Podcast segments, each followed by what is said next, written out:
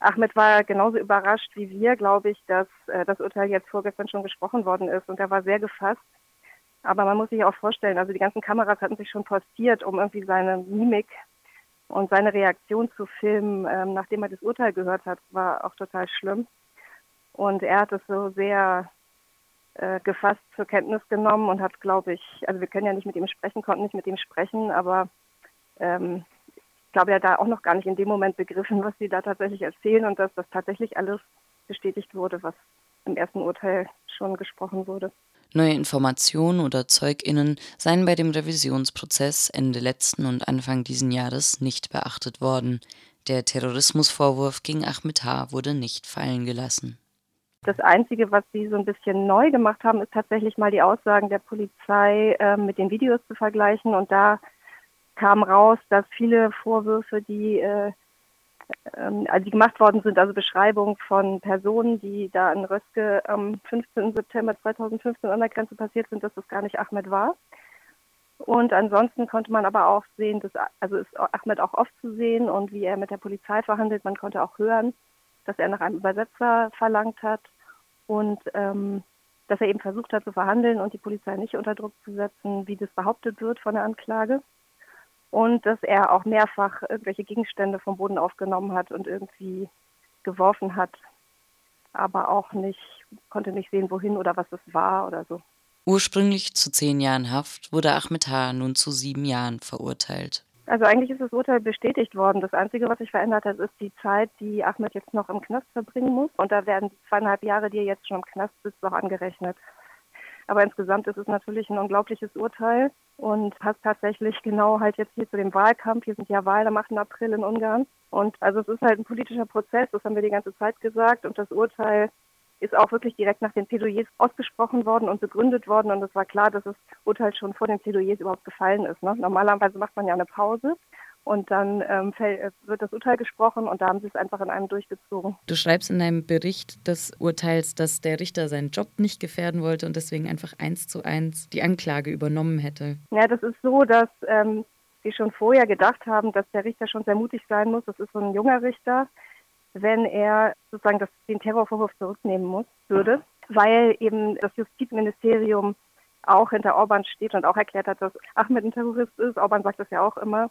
Das wird ja eben auch für die politische Propaganda hier in Ungarn verwendet. Und ja, und da muss ein Richter eben schon sehr mutig sein, wenn er das überhaupt will, so ein Terrorurteil zurückzuziehen. Und das hat er eben nicht gemacht. Wieso, wenn das erste Urteil einfach nur bestätigt wurde, wurde dann dieser Revisionsprozess dann nochmal so aufgerollt? Also war das vielleicht eine falsche Hoffnung auch, die da gesät wurde für, äh, für Ahmed? Ja, das ist schon. Ähm, also der erste Prozess, die Richterin da, die hat schon sehr schlecht gearbeitet.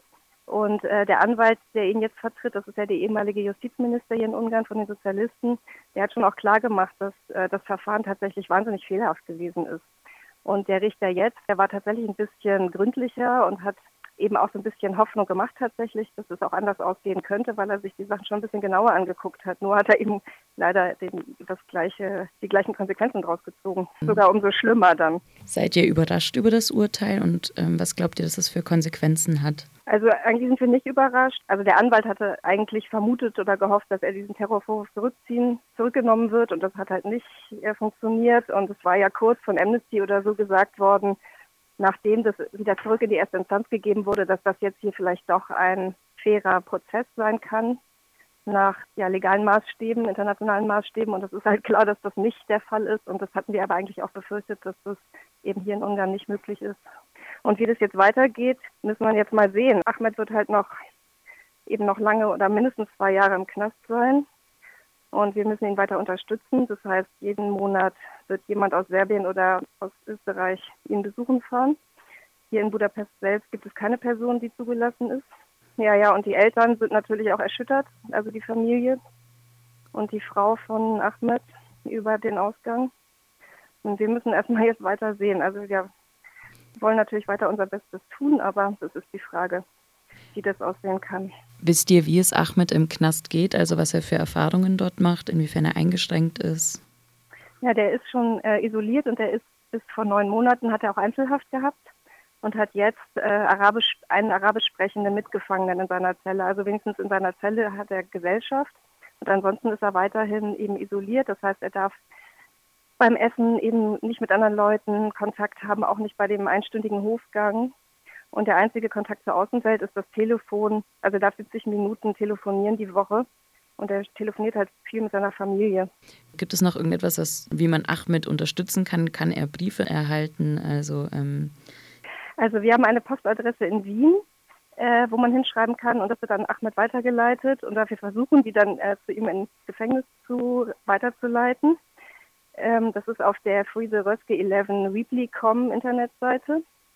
Und ähm, ansonsten ist es tatsächlich gut, immer weiter diesen, mm, diesen Fall zu teilen und äh, Ahmeds Schicksal zu teilen und was passieren kann und was hier los ist und auch immer noch die Verbindung, also was das eigentlich, das ist ja, also Ungarn ist zwar krass, aber sozusagen Deutschland und die EU profitiert halt auch von dem Fall, weil es halt diese rassistische ähm, Migrationspolitik begründet.